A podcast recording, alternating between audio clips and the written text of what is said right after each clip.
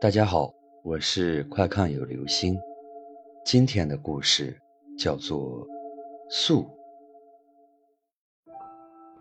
炸雷响起的时候，雨刷器就停在了车窗半腰，像被劈到了一样。我这才不得不停下车借宿。没想到发生了一件奇事。四下荒凉，所幸停车的路边有一家店，大门侧边立着四个字。梧桐公寓。夜已深，服务生开门倒很快，但他拒绝留宿，说自己只是听到雷声出来看看。我有些急了：“你怎么这样？明明写着渔床九十九个呢。”他说：“美女啊，你什么眼神啊？”我又缓和了态度：“就让我借宿一晚吧，车子走不了了。”他迟疑了一下，安排我住到了一间休息室。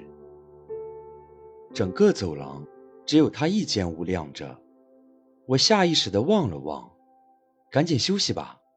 他小心提醒说：“别打扰任何人。”好的，我应了一声，推开他让我入住的房间。开关啪嗒了两下，灯没有反应。有个女孩说话了：“灯坏了，凑合一晚吧。”嗯，抱歉，打扰到你了。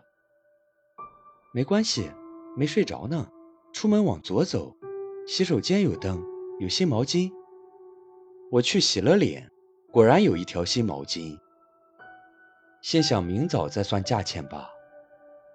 回到房间，不自觉又去按了灯的开关。灯坏了。嗯，我忘了，不好意思，又吵到你了。没关系，没睡着呢。在一道闪电的亮光下，我隐约看见女孩披头散发坐着。怎么不躺下休息啊？躺不下，心里愁。什么事这么愁？再愁也得睡觉啊。你看到那个男生了吗？刚才给我开门那个。对。他是为了追随我才来这里工作，这就是我愁的地方。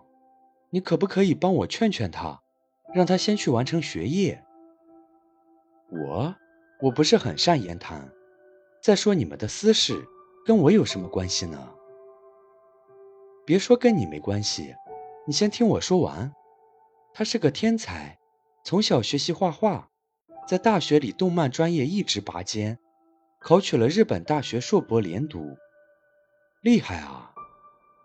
可他为了陪我，白白放弃机会，那怎么行呢？你一定要劝他回家，下个月拿着录取通知书去留学深造。真是花痴啊！可这跟我有什么关系呢？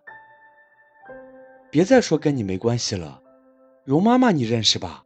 是他的妈妈，荣老师。我在记忆里搜寻着，刚上中学的时候，我年龄小不太适应，荣老师给我补过课，我记得他，还因为他是我家房客，带着孩子住过我家的一居室。对，他的儿子学画画，花费很大。想起来了，我跟女孩说，那时，荣老师给我补课抵房租。可我妈总是话里话外挤兑他，好像以课抵租是发了很大的慈悲。我说你也不去问问，荣老师给我上的课能抵两倍房租，我妈就拧着耳朵骂我。荣老师却从不往心里去，总是满脸堆笑，说着感激的话。给我补完课，马上又有别的孩子来上课。听到这，女孩抽泣起来：“你别哭啊。”荣老师是辛苦了点儿，可他的儿子很懂事啊。他画画刻苦，学习也好。有一次，他画了一幢洋房，门前鸟语花香，果树结满了果子，树下有几只鸡鸭吃食。男孩说：“他长大挣了钱，要让妈妈住进这样的家，再不用看房东脸色。妈妈舍不得吃鸡蛋，就让那些鸡鸭多生几个。对了。”他叫涛涛，荣老师每次叫涛涛涛涛，都像叫醒三岁小孩一样，轻声细语的，对，就跟你讲话差不多。女孩的哭声盖过了我的声音，哭得肝肠寸断的，我只好停下来。好了，你也太爱哭了吧？你们处多久了？他没跟你说过这些吗？说过，而且，那话里面除了白头发的老妈妈，还有个小女孩。穿着米色风衣是你，我还笑她，你就知道多年以后妈妈老了，房东家的小姐姐还是那么小吗？这回我俩都笑了，他趁机说：“你看，别说跟你没关系吧，他早就把你设计在未来里了呀。你这是吃醋了吗？小时候懂什么呀？没有，我没有那个意思，但总是缘分吧。”就算是看在你荣老师的份上，求你了，转告他，就说欣欣不爱他了，不想看见他，劝他走吧，去重拾梦想，挑起家里的担子。任凭他好话说尽，我还是没答应。我不是个爱管闲事的人，再说不喜欢就直说，至于这么矫情？可偏偏荣老师那又感激又抱歉的笑容。一遍遍浮现，让我心底莫名的酸涩。这一夜睡得并不好，醒来女孩已不见踪影。屋外，一位老伯扫着门前的落叶，一场秋雨一场寒。早上好，老伯，他们呢？这里只有我这老头子啊。对，新近还多了个年轻的看墓人。你这姑娘。胆儿真够大的，敢住这儿！我一愣，跑去重新确认了门牌，四个字很工整：“梧桐公墓”。旁边金属牌上写着：“即位九十九个，进院垂询。”我心里一惊，似乎从梦中突然醒来。老伯，那他呢？年轻的看墓人去后面了。他指着墓园，这孩子啊，命苦。本来带女朋友回家见他妈妈，挺高兴的事儿。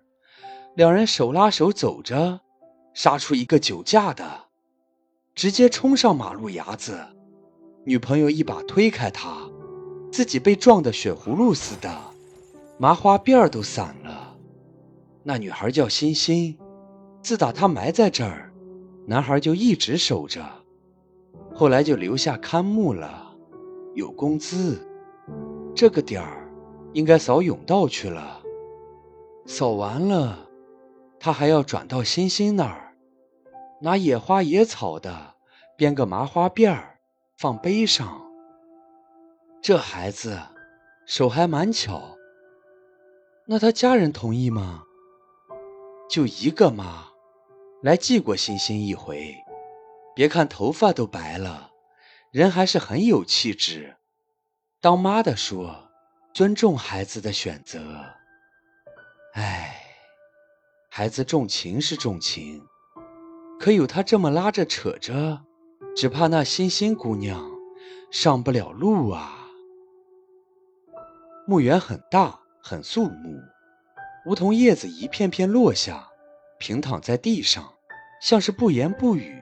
在用心铺着路，我的眼泪不知为什么冲了下来，模糊了这世间和世外的良辰美景。